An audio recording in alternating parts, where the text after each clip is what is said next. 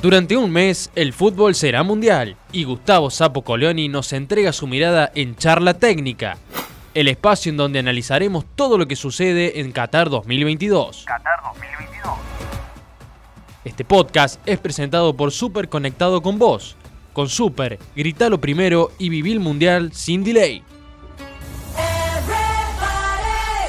Bueno, si bien este, no hace falta aclarar que este mismo equipo que ayer tropezó en la primera fecha del Mundial es el mismo equipo o la misma selección que llevaba treinta y pico partidos invictos, que había ilusionado a todo el país y que todavía tiene ilusionado al país.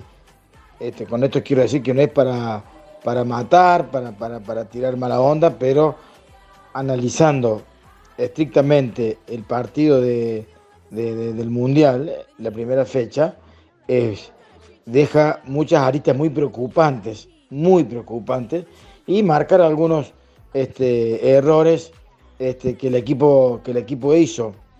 Este, en primera medida eh, hay una cuestión de, la, de estadística, que las selecciones promedio en, esto, en este mundial es de 12, 13, 14 kilómetros promedio por jugador que hace un promedio de 120 este, kilómetros eh, por equipo, 130. Eh, no es un dato menor este. Argentina hizo 100, hizo 10 kilómetros, quiere decir que hay jugadores que han hecho 8, 9, y eso en, la alta competencia es un nivel muy, pero muy bajo. Y eso aparentemente ha pasado también, más allá que ya vamos a entrar, ya vamos a entrar un poquito en los errores o aciertos del juego.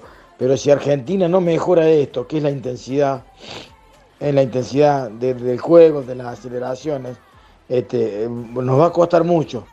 Porque entre Gales y Estados Unidos eh, hubo más de 13, 14 kilómetros por promedio por equipo.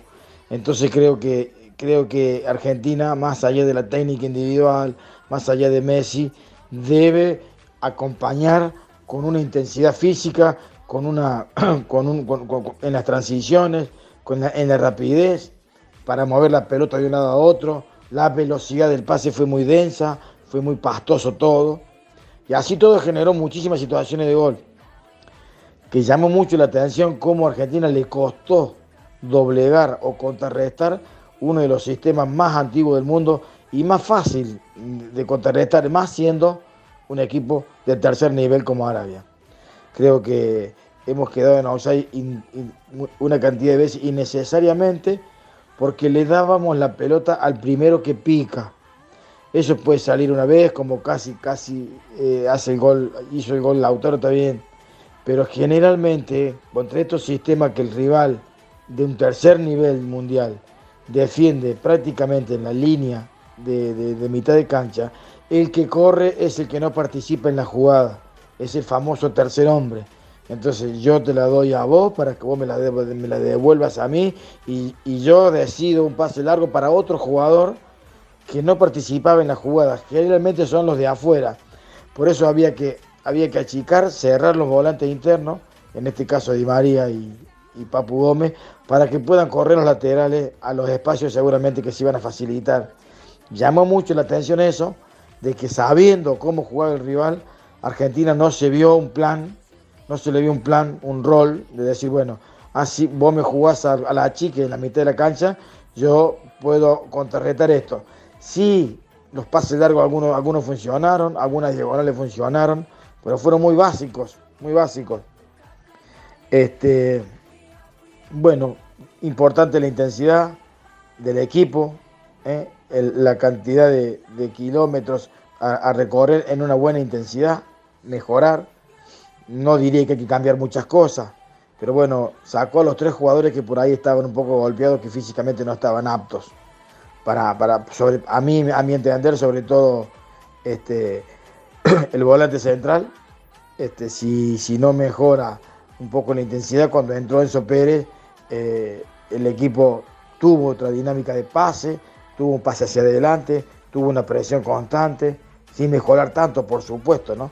Pero bueno, este, en estas cuestiones el segundo tiempo de Di María no fue tan malo, fue nuestro ariete un poquito más, más punzante, pero recuerden que no le dio una pelota a Molina cuando Molina rompía la línea del fuera de juego para picar al espacio. Siempre que, siempre que quebró hacia adentro, terminó en la jugada y no, y no, y no, y no abrió para Molina que le pasaba por fuera. Cuando le decía que se iba a extrañar a Nacho, al chico este González, era por esto. ¿eh? Argentina carece, en este momento carece de jugadores verticales como, como lo son Di María en este caso, que es el único que por ahí puede este, verticalizar, encarar, abrir, hacer amplitud. Lo puede hacer Tiago Almada, pero no, no es su característica.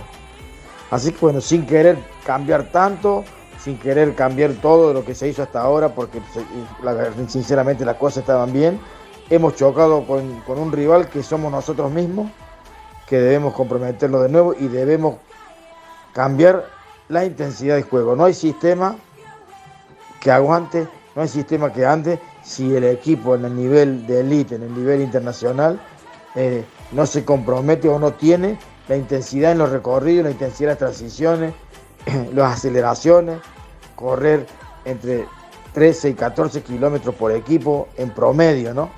Eso para mí, ustedes me van a decir, como dice Riquelme, equivocadamente para mí, que el GPS no, que esto, que el otro. Este, Gallardo es el mejor técnico de fútbol argentino, ¿por qué? porque hizo correr mucho a los que juegan bien. Y Argentina me parece que, en este partido lo va a hacer.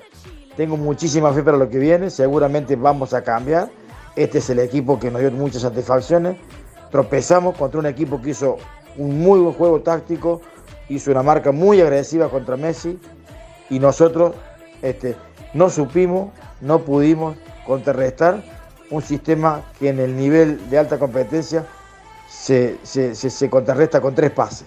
Seguramente Alemania a este equipo este, con esta intención de jugar achicando en la mitad de la cancha le hubiera hecho 6-7 goles. Así que bueno, con mucha confianza de nuevo, con mucha fe, esperando que tomemos conciencia, que Scaloni piense y que cambiemos este, eh, más que todo esto que le decía, eh, la intensidad de los pases, los movimientos, este, las transiciones y cambiar, no sé, a lo mejor este, Papu Gómez por ahí pondría a, Almada para que le dé un poquito más de dinámica al juego, que, tenga un jugador parecido a Di María para que pueda correr a un espacio.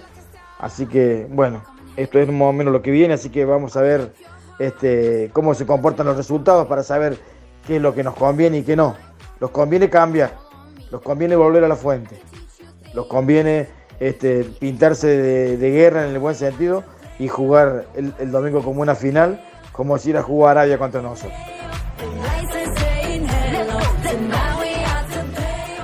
Charla técnica con Gustavo Sapo Colioni.